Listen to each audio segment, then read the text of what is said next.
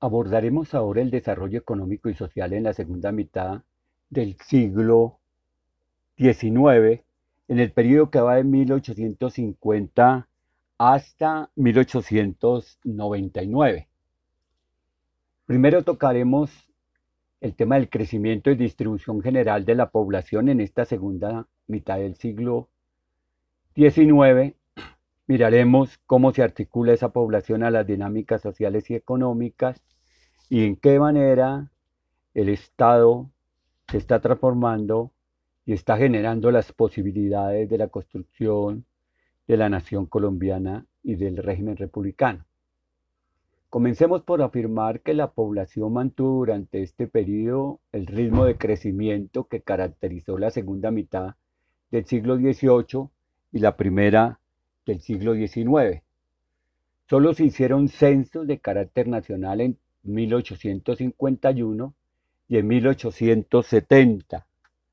La tasa de crecimiento promedio entre 1843 y 1912 fue del 1.5%, con algunos altibajos producidos por la crisis económica y el desarrollo de las guerras civiles pero en general el crecimiento de la población no superó el 1.5%. La tasa de natalidad fue del 4% anual.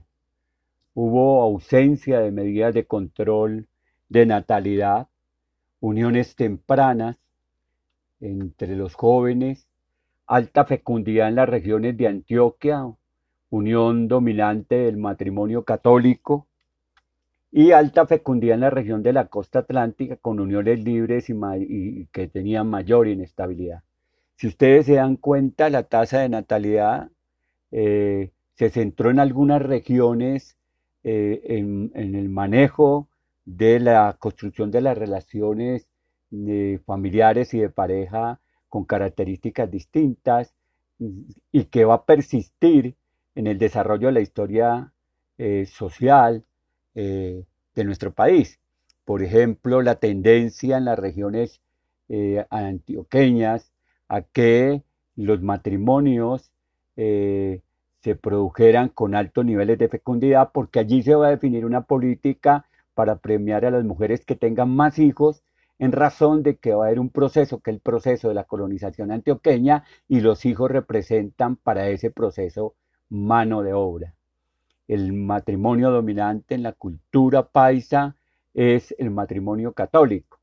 Otras son las características de fecundidad en la región de la costa atlántica, en los departamentos de la costa atlántica, donde predominan las uniones libres y donde esas relaciones de familia son mucho más inestables. Mientras en Antioquia, por ejemplo, la mujer, la madre, juega un papel fundamental en la constitución de la unidad familiar en eh, la región de la costa atlántica, el patriarcalismo y las relaciones eh, que se establecen allí entre la pareja están cruzadas por grandes niveles de inestabilidad. La tasa de mortalidad fue del 2.5%. Si tenemos una tasa de natalidad y de 4% y una tasa de mortalidad del 2.5%, 5% anual, lo que vamos a tener a la postre es una tasa de crecimiento poblacional del 1.5%, como ya lo habíamos anotado.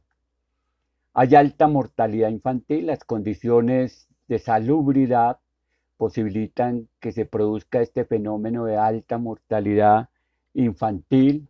El paludismo, la uncinariasis y las enfermedades infecciosas constituyen a que la tasa de mortalidad se incremente. En la costa se producen los fenómenos de la viruela y el cólera. Recordemos ese famosísimo libro de Gabriel García Márquez de El amor en los tiempos del cólera. Durante este periodo hubo un crecimiento desigual de la población en las distintas regiones. En general el país creció a un ritmo del 2.8%, pero hubo regiones como Bolívar y Cauca que crecieron a un ritmo del 3% y Antioquia que creció a un ritmo del 5.7%. El crecimiento demográfico en cada región estaba determinado por las necesidades poblacionales y las necesidades del crecimiento de la mano de obra. En los departamentos de Bolívar, Cauca y Antioquia, las características de las economías de estos departamentos obligada a un mayor crecimiento de la población que en otras regiones del país, todavía deshabitadas o precariamente pobladas. Este crecimiento estuvo determinado por las dinámicas económicas de cada zona. La colonización en las zonas de vertiente, los valles interandinos y la conquista de los picos térmicos posteriormente ayudó a distribuir la población sobre el territorio. La segunda mitad del siglo XIX es muy importante porque comienza a configurar el mapa demográfico de la nación, donde se van a ubicar los centros poblacionales más importantes que el país va a tener posteriormente. Algunas características de la población. La población era predominantemente rural y la principal actividad económica era la agricultura. Eso se va a sostener por más de un siglo.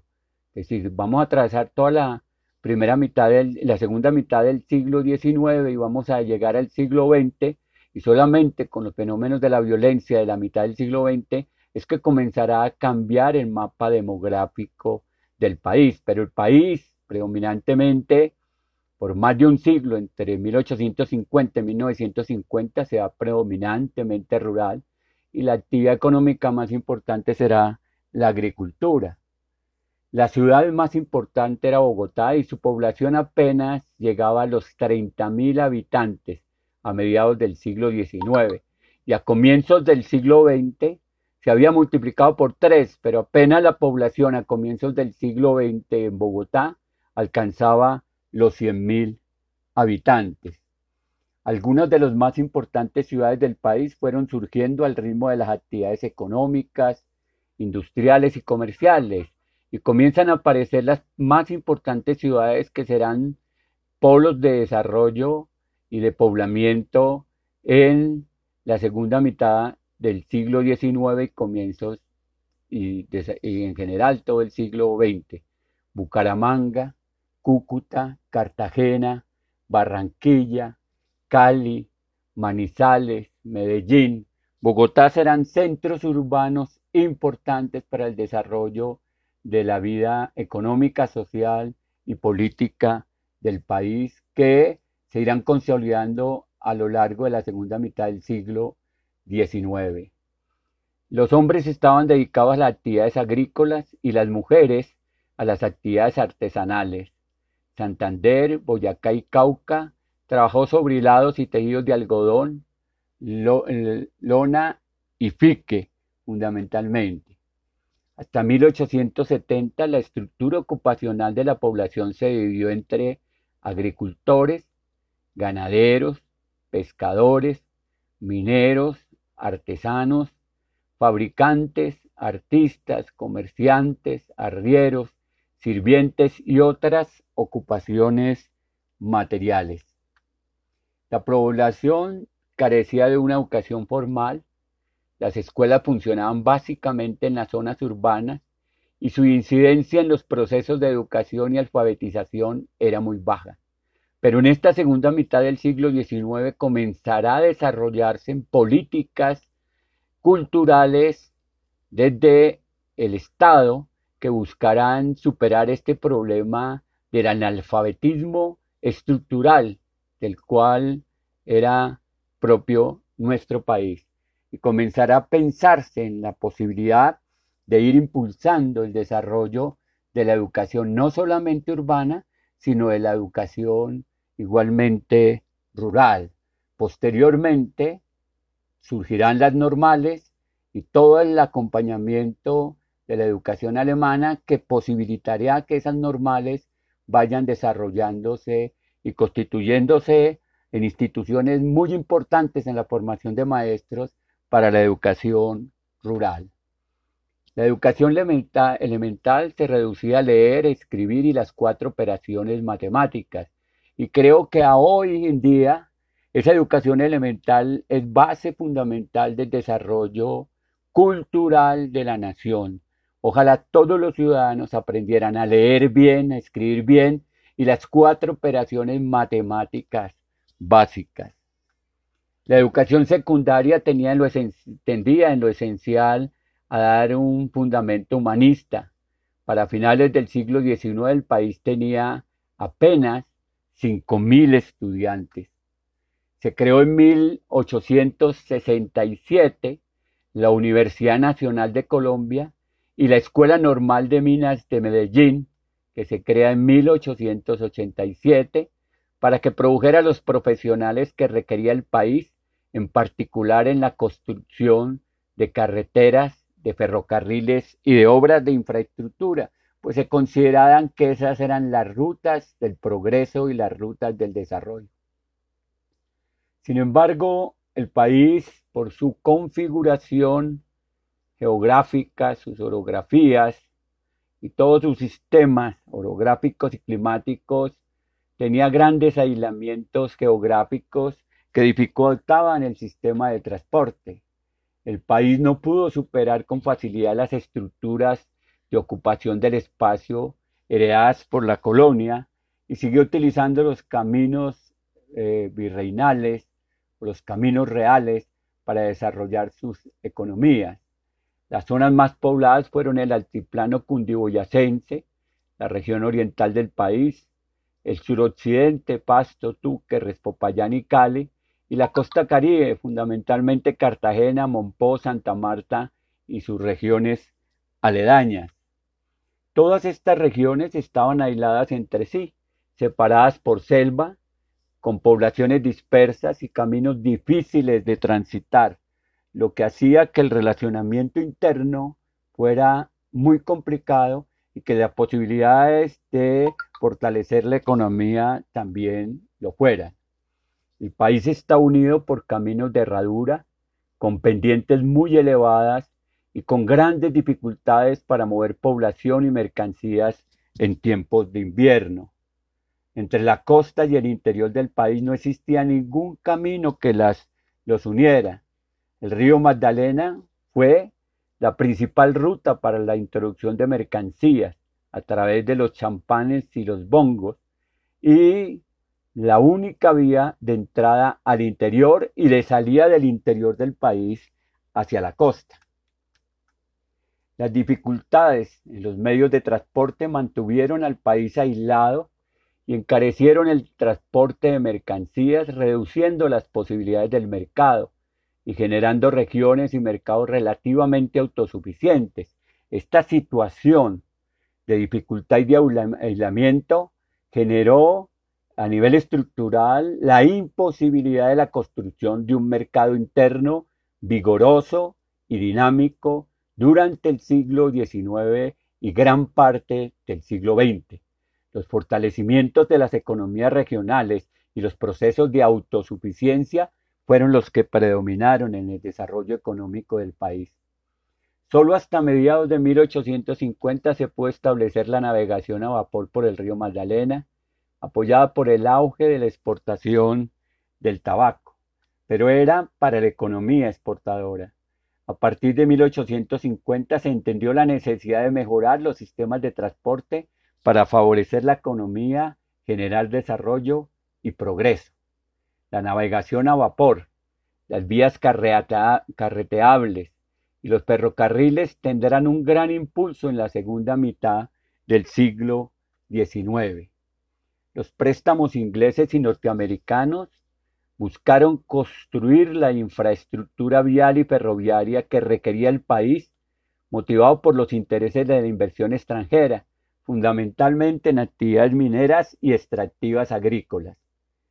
La apertura de las líneas del ferrocarril y de las carreteables impulsaron dinámicas de colonización que ampliaron la frontera agrícola.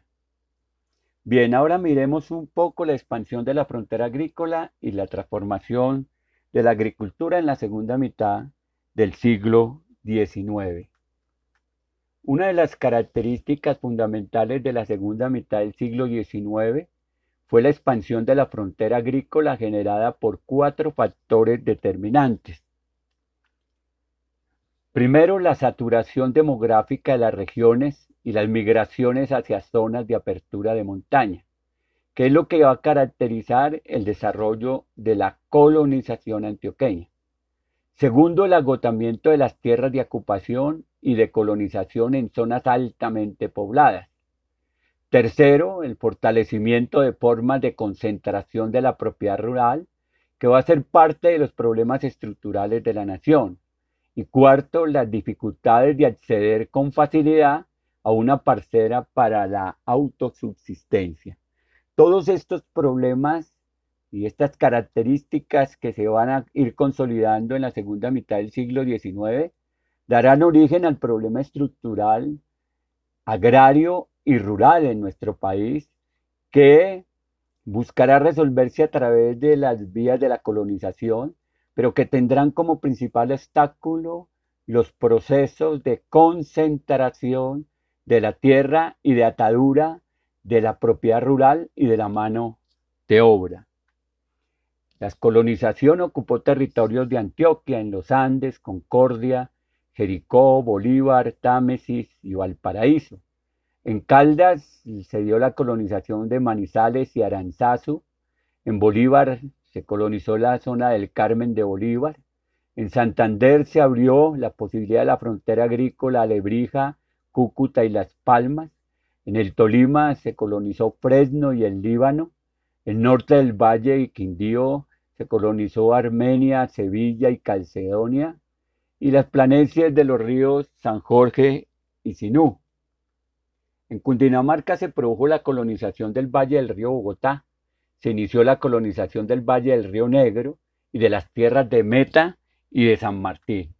El proceso de colonización de la segunda mitad del siglo XIX se dio en medio de contradicciones políticas y complejos relacionamientos sociales y culturales, pero fue configurando ese mapa de ocupación del territorio que posteriormente se va a consolidar. Esto generó que la colonización fuera muy diferente en cada región y que sus resultados fueron distintos según las dinámicas seguidas en cada uno de los procesos. En el ámbito de lo social, la colonización se dio entre quienes tuvieron como principio la iniciativa familiar y quienes tuvieron como propósito la apertura de grandes haciendas. Allí se quedó la mediana y pequeña propiedad y también se consolidó la hacienda y el gran latifundio. Colonos que buscaron establecer pequeñas y medianas economías como productores independientes, grupos empresariales urbanos y rurales conformando grandes haciendas ganaderas y de bienes de exportación, que ven lo que se va a ir eh, convirtiendo en el mapa de conflictividad de nuestra nación. Las tierras ocupadas por los colonos fueron tierras de baldíos que sin embargo tropezaron con títulos de propiedad de origen colonial o con concesiones que se hicieron después de haber sido ocupadas por colonos en desconocimiento de su existencia. Este problema de establecer desde distintas regiones las características de propiedad de los territorios sin haberlo recorrido y entender sus dinámicas y conflictos ha generado en nuestro país grandes dificultades y hoy generan aún en las zonas que se han considerado de reserva nacional, problemas porque se constituyeron en mapas desde oficinas sin entender que allí se habían dado procesos de colonización que antecedían esas clasificaciones y esa organización del territorio. Esta situación condujo a conflictos que se expresaron en solicitudes al gobierno, pleitos y actos frecuentes de violencia. Propietarios y colonos utilizaron la destrucción de las propiedades, actos de violencia y la muerte entre las partes. En algunas regiones de Antioquia los colonos desarrollaron habilidades para garantizarse la propiedad a través de los estrados judiciales, haciendo uso de muchas artimañas jurídicas. La ausencia de títulos la dificultad para pagar las, los agrimensores, que son los, las personas que miden y establecen los límites de la propiedad de la tierra, y los trámites de de escrituración, establecer la claridad de los linderos y tener claro el derecho de propiedad, hizo que no prosperaran demandas y se perdieran alegatos de propiedad sobre las tierras ocupadas. En este periodo se configura un complejo mapa de tenencia y propiedad de la tierra que son razón estructural de nuestro conflicto agrario.